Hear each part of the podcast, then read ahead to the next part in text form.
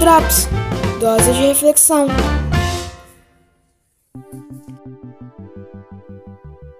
Bom dia, seja bem-vindo. Continuamos nossa jornada nessa série de reflexões. Desde já agradeço a sua companhia. Hoje temos um texto bastante especial. Ele se encontra na primeira carta de João, que fica bem no finalzinho de nossas Bíblias.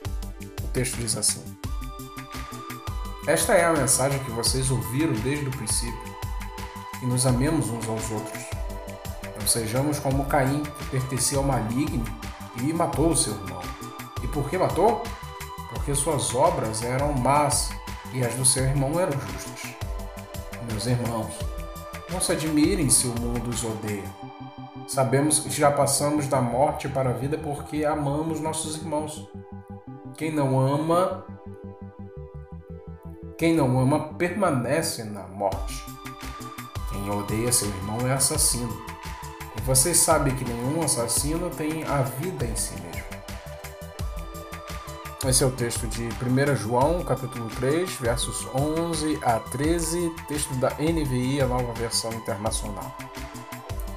Quem não ama permanece na morte.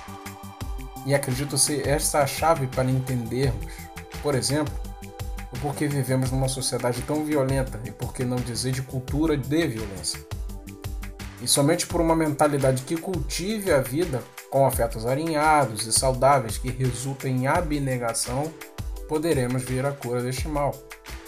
Só que isso só é possível com uma verdadeira mudança de natureza, pois somos naturalmente inclinados ao que podemos chamar de culto ao ego. É o nosso jeito egocêntrico de ver e tratar a vida que perpetua o ciclo de maldade e morte. E é claro que é difícil admitir essa realidade. É mais fácil negar nossas responsabilidades e fingir que tudo está bem. É mais fácil se fechar em nossas zonas de conforto do que abandoná-las. É mais fácil permanecer caído do que se levantar. E assim foi com Caim, que, tendo seu coração caído, denunciado por Deus, preferiu se afundar em si mesmo, evidenciando sua natureza ao cometer o assassinato de seu irmão Abel. Podemos conferir esse relato no capítulo 4 do livro do Gênesis. Inclusive, o que mais impressiona nesse relato é que o crime tem acontecido logo depois de um evento religioso. E isso traz para todos nós um sinal de alerta em relação ao risco de que Deus seja, no fim das contas, apenas um discurso, uma ideia, uma justificativa. Isso tudo que não precisamos. Não precisamos do discurso religioso não comprometido com a realidade.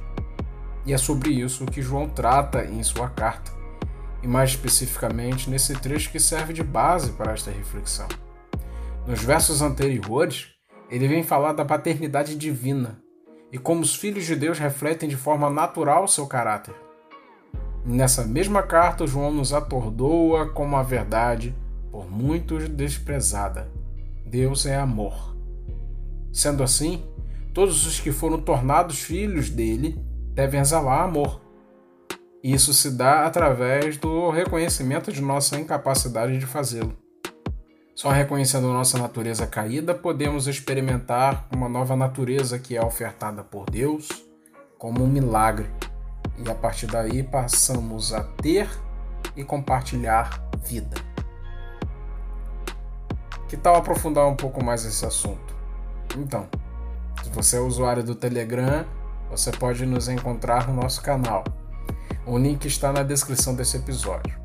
Caso você não seja usuário, mas está interessado em ter contato, pode nos seguir no Instagram.